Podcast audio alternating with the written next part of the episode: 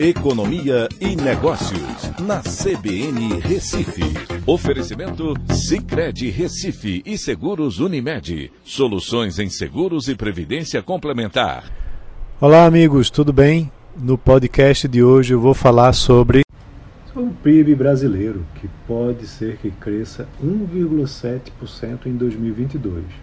Segundo o Banco Central, os dados recentes da economia brasileira indicam que o crescimento esse ano vai ser maior do que o esperado. Assim, o Banco Central revisou sua proje projeção de crescimento da economia de 1% para 1,7%.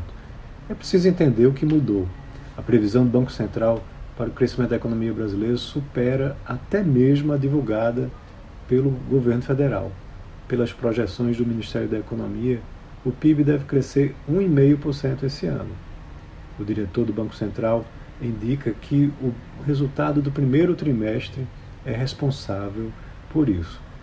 No primeiro trimestre, a economia brasileira avançou em 1%, e os indicadores recentes de vendas no varejo e do setor de serviços apontam para um novo crescimento da economia no segundo trimestre, levando um carrego estatístico importante para o segundo semestre, que por sua vez será mais desafiador. No segundo semestre, a economia deve desacelerar porque a incerteza permanece maior do que a usual em razão da guerra na Ucrânia e dos riscos crescentes de desaceleração da economia global. Indústria e serviços devem continuar em expansão pela ótica da oferta de produtos e serviços. Pela ótica da demanda, o consumo das famílias deve apresentar alta eh, no segundo semestre, puxado pelos estímulos fiscais, inclusive o possível aumento do valor do Auxílio Brasil. Mas deve haver recuo nos investimentos causado pelas incertezas com as eleições e os juros altos. Um sinal positivo de que a economia está com crescimento acima do esperado vem da arrecadação de tributos federais divulgada para o mês de maio, que foi a maior em termos reais desde 1995, com um aumento de 4,13% em relação a 2021. E no acumulado do ano também.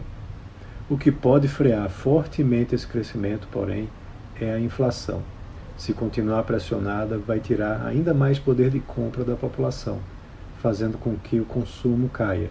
Sem demanda aquecida, o lado da oferta não reagirá e poderá haver contração no segundo semestre.